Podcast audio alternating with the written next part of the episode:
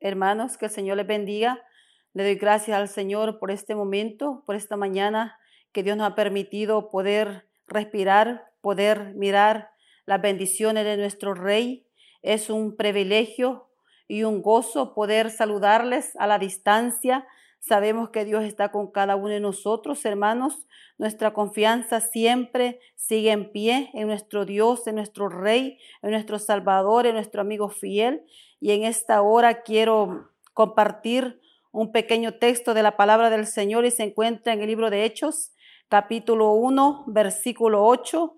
Y dice la palabra del Señor, pero recibiréis poder cuando haya venido sobre vosotros el Espíritu Santo y me seréis testigos en Jerusalén, en Judea, en Samaria y hasta lo último de la tierra. Amén. Esta es la palabra poderosa del Señor que Él nos ha dejado. Dice que vamos a recibir poder cuando haya venido sobre vosotros el Espíritu Santo. Y sabemos que el Espíritu Santo está en nosotros. Amén.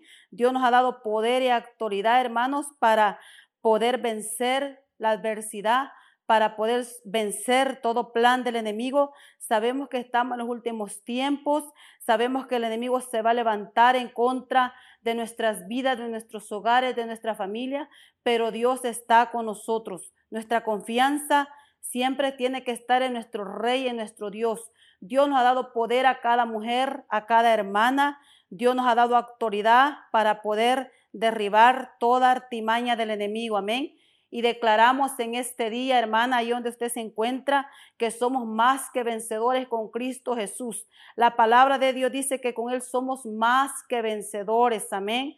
sigamos confiando en esa palabra poderosa, sigamos creyendo, mi hermana, que el Todopoderoso está a favor nuestro. Su bendición está con nosotros. Su presencia está con nosotros. Amén. Solamente creamos, gocémonos y deleitémonos en el Señor y démosle gracias por sus bendiciones.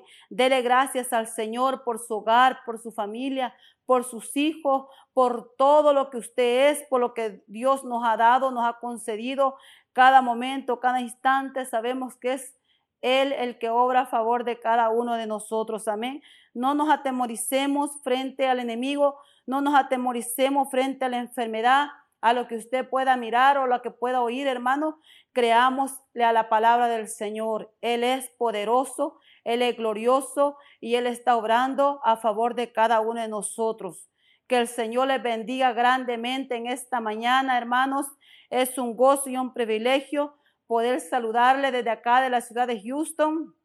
A cada uno de ustedes reciba un cordial saludo de parte de nuestra iglesia Centro Cristiano Vida Abundante. Amén. Que el Señor les bendiga grandemente.